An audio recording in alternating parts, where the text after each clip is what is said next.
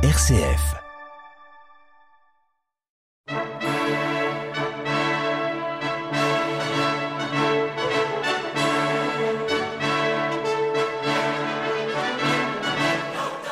Charpentier ou philosophe, reine ou paysanne, pape ou bergère, ces hommes et ces femmes de toutes les époques et de toutes les nations ont agi pour le bien de l'humanité et pour la plus grande gloire de Dieu.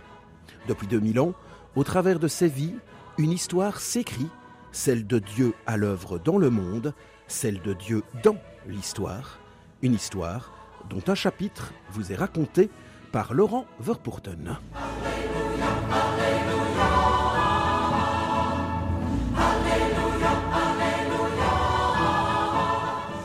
Aujourd'hui, la controverse de Valladolid, ou l'invention du droit d'ingérence humanitaire.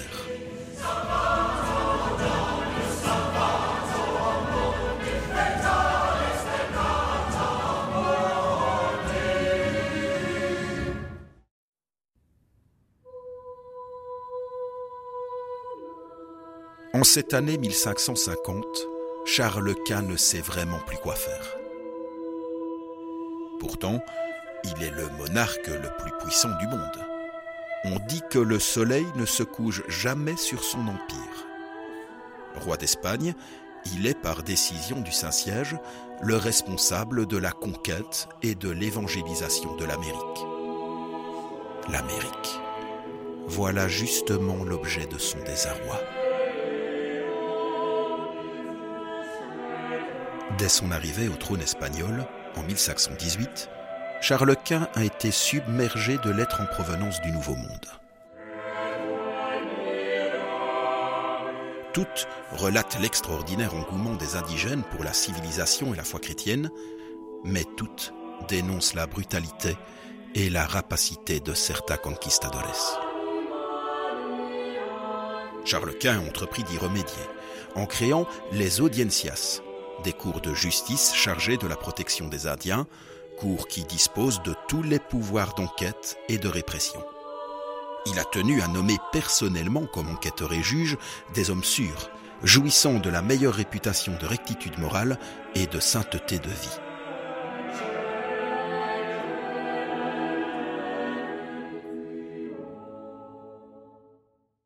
Mais voilà qu'à son retour d'Amérique, le dominicain Minaya obtient du pape Paul III la promulgation de la bulle Sublimus Deus qui interdit l'esclavage sur les terres que la papauté elle-même a confiée à l'Espagne. Bien que la bulle rejoigne ses efforts constants, Charles ressent cet acte d'autorité comme un désaveu et même comme un signe de défiance. Même après que le pape eut compris sa maladresse et eut, selon la formule consacrée, cassé, réprouvé et annulé avec colère la bulle, l'empereur, profondément meurtri, incline de plus en plus à abandonner son autorité civile sur l'Amérique. Charles Quint consulte alors le plus grand théologien moraliste de l'époque, le dominicain Vittoria. L'Espagne peut-elle sans déchirement de conscience abandonner la conquête Ou bien doit-elle la poursuivre? Et alors, dans quelles conditions?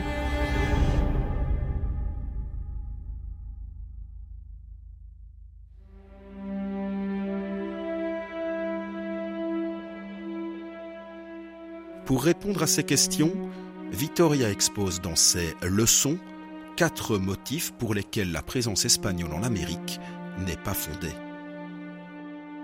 La donation pontificale. Le pape ne peut en effet pas donner le pouvoir temporel qui ne lui appartient pas. La conversion des Indiens. Elle ne justifie en rien la guerre et l'occupation des terres. Il ne peut y avoir de conversion que libre.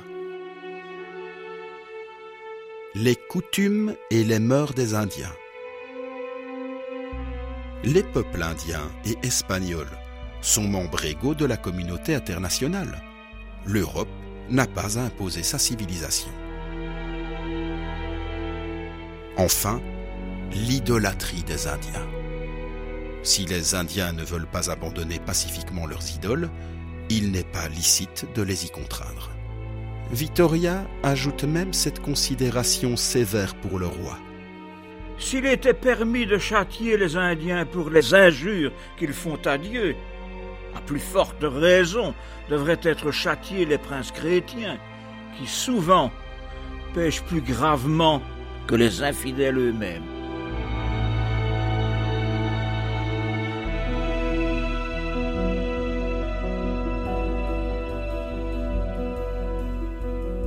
Mais Vittoria énonce aussi sept motifs fondés à la présence espagnole en Amérique. Voici les principaux. Le droit à la communication et au commerce internationaux. Dans certaines limites, la Terre appartient à toute l'humanité et les hommes de toute culture doivent pouvoir communiquer et échanger entre eux. Le droit d'évangéliser tout en rappelant qu'il s'agit uniquement de l'annonce pacifique de l'Évangile et non de la conversion forcée, Vittoria rappelle qu'il s'agit bien d'un droit. Le droit de protéger les convertis. Si les convertis sont gravement persécutés et qu'ils représentent la majorité du peuple, il est licite de faire la guerre au prince persécuteur pour le déposer. La répression des crimes contre l'humanité. Pour Vittoria, il est licite d'intervenir par la force pour défendre les innocents menacés d'une mort injuste. Enfin, les appels à l'aide des peuples, le droit d'ingérence devient en effet un devoir quand les peuples appellent au secours. Après l'affaire de la bulle Sublimus Deus, Charles Quint prend très mal le refus de Vittoria d'accorder une quelconque valeur à la donation papale. Et il n'est pas certain qu'il apprécie beaucoup les digressions du théologien sur la conduite des princes chrétiens. Bien que lui-même soit irréprochable, il ne le consultera plus. Il va alors prendre comme conseiller exclusif pour les affaires américaines un autre dominicain, Bartholomé de Las Casas. Ce fougueux défenseur des Indiens revient opportunément du Mexique. Sur ses recommandations, Charles promulgue en 1542 les lois nouvelles pour les Indes occidentales. C'est un désastre. Toute l'Amérique se soulève contre ces lois en une vraie révolution qui manque de peu d'aboutir à l'indépendance des colonies.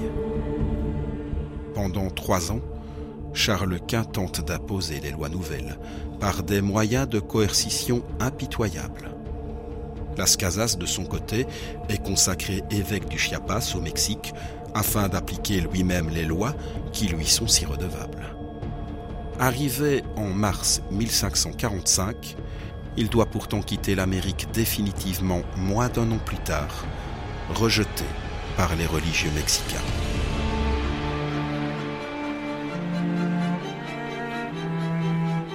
Charles Quint est contraint de se rendre à l'évidence. L'application de ces lois, généreuse dans l'absolu, se révèle une catastrophe dans la réalité et provoque infiniment plus d'injustice qu'elle ne prétend en supprimer. Chaque jour, le roi est abreuvé de lettres de religieux qui ont donné les preuves les plus incontestables de leur amour pour les Indiens. Les douze apôtres du Mexique, Motoligny en tête, Vasco de Quiroga, Jérôme de Loaïsa et tant d'autres le supplient de casser ses lois. Ce qu'il finira par faire pour partir. Charles Quint a trop de scrupules pour que ses responsabilités de roi ne lui paraissent pas une charge écrasante. Ce chrétien, fervent, sait qu'il aura à rendre des comptes de ses décisions devant Dieu. Il a déjà formé dans son cœur la résolution d'abdiquer pour se retirer dans la prière au monastère de Juste. Mais auparavant, il veut être certain d'avoir fait son devoir. En Amérique, il ne sait justement plus quoi faire. Depuis son retour, Las Casas, lui, tient des discours plus radicaux que jamais. Alors que les apôtres d'outre-Atlantique, Vasco et Jérôme, lui prêchent au contraire la modération et l'équilibre. En cette année 1550, Charles décide donc l'arrêt de toutes les conquêtes et ordonne la tenue d'une controverse, un véritable procès contradictoire, qui, selon le document officiel, traitera de la manière dont doivent se faire les conquêtes dans le Nouveau Monde pour qu'elles se fassent avec justice et en sécurité de conscience. Quatorze juges sont choisis parmi les personnalités les plus incontestables du temps. Dix laïcs, spécialistes de l'Amérique, et quatre religieux, dont les dominicains Melchor Cano et Domingo de Soto, lumière de l'Université de Salamanque. Le président est un évêque, et l'avocat que choisit Charles pour plaider l'abandon est évidemment le seigneur évêque Las Casas. Son adversaire, en faveur des conquêtes, sera Gines de Sepulveda, un brillant théologien, confesseur et historiographe de Charles Quint, mais auquel les amis de Las Casas ont apposé le silence sur la question américaine, faisant même interdire ses ouvrages en Espagne. De nombreux éléments autorisent à penser que le roi espère une réconciliation entre ces deux hommes qu'il estime réconciliation qui permettrait de définir une position médiane.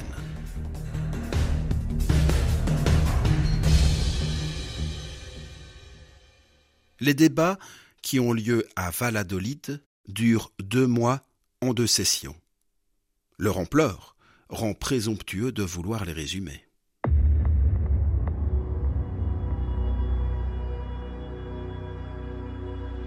À l'évidence, l'aura de Las Casas, qui pourtant bénéficie d'un préjugé favorable, souffre de la confrontation. Son tempérament de polémiste le pousse trop souvent à des exagérations absurdes et de longues digressions qui indisposent les juges.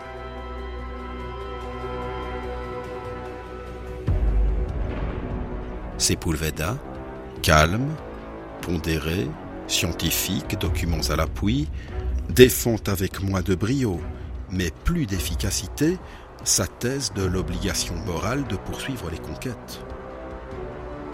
Las Casas et Sepulveda finissent pourtant par nuancer fortement leurs positions respectives. Si la réconciliation des hommes souhaitée par Charles Quint ne se produit pas, celle des idées a lieu et les juges peuvent définir la position médiane tant espérée sans désavouer l'idéalisme de l'un ou le réalisme de l'autre. En fait, les conclusions de cette controverse sont assez largement conformes à celles que Vittoria a données 11 ans plus tôt dans ses leçons. La seule différence d'importance est que la controverse reconnaît la valeur de la donation pontificale des terres américaines à l'Espagne. Mais finalement, l'argument qui a été le plus discuté et qui a emporté la conviction des juges est celui du droit d'ingérence humanitaire. L'horreur des sacrifices humains et de l'anthropophagie rituelle pratiquée notamment par les Aztèques et les Mayas criait vers le ciel en faveur d'une intervention.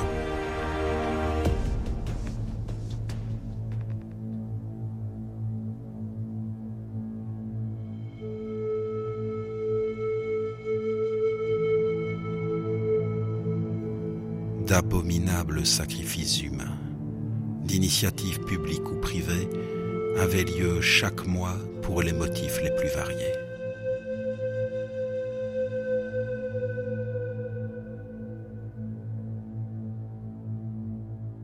Il y avait les sacrifices des enfants au dieu de la pluie. On leur arrachait le cœur encore palpitant, et si les enfants pleuraient, c'est qu'il allait pleuvoir.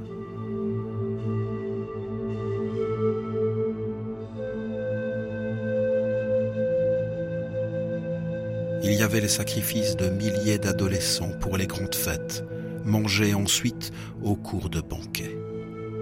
Ces jeunes victimes étaient élevées spécialement dans des enclos de madriers, comme on engraisse les animaux pour l'abattoir.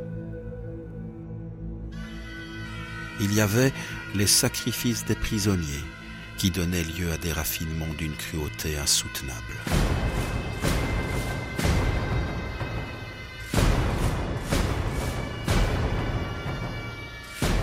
On les droguait et on les faisait griller vivants sur des lits de braise afin de s'en repaître.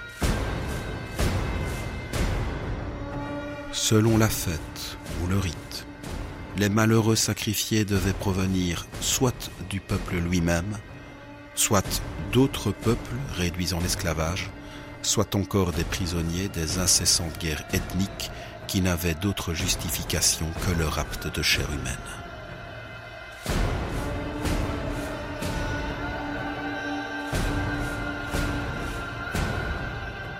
Le sacrifice monstrueux de ces enfants, de ces adolescents, de ces peuples soumis, de ces prisonniers, autorisait non seulement un droit d'ingérence, mais en faisait un devoir moral absolu.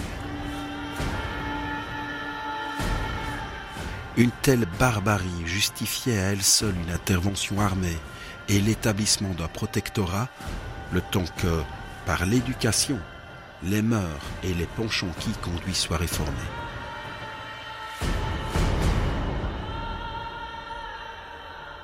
D'ailleurs, cette intervention était appelée par les peuples, qui dans leur grande majorité accueillaient les Espagnols comme des libérateurs.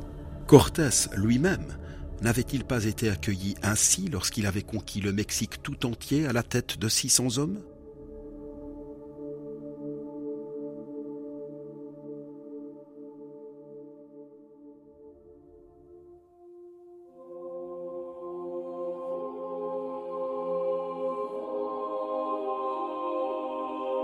De plus, à partir du moment où, pour faire cesser un crime contre l'humanité, l'établissement d'un protectorat se révèle nécessaire, il devient possible d'apporter au peuple du Nouveau Monde les bienfaits de la civilisation.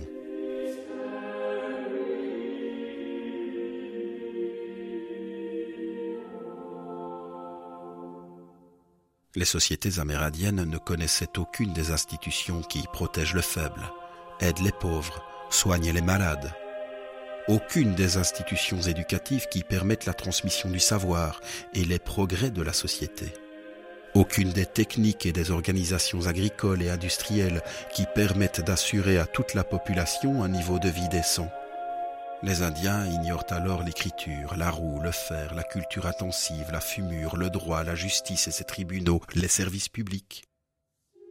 Au nom de quoi refuser de tels bénéfices au peuple indien? À partir du moment où l'établissement d'un protectorat est nécessaire, les juges de la controverse jugent licite que les Espagnols imposent un état de droit sans lequel aucune œuvre de civilisation n'est concevable.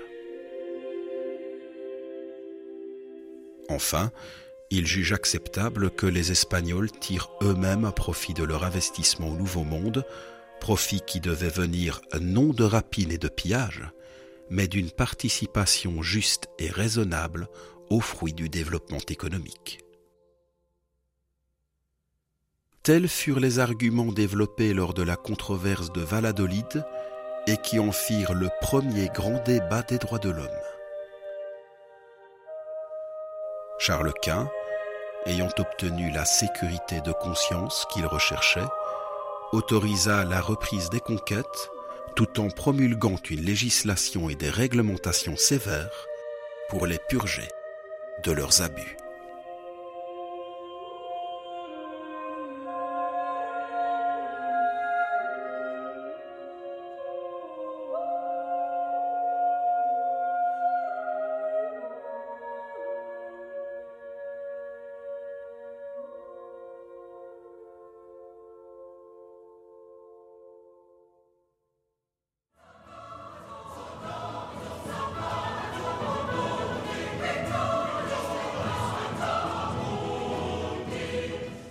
C'était Dieu dans l'histoire consacré aujourd'hui à la controverse de Valladolid en Espagne, un débat qui eut lieu en 1550 et 1551 et qui portait sur la question du droit des Espagnols de coloniser le Nouveau Monde et de dominer les Amérindiens par droit de conquête avec la justification morale permettant de mettre fin à des modes de vie observés dans les civilisations précolombiennes, particulièrement la pratique institutionnelle du sacrifice humain.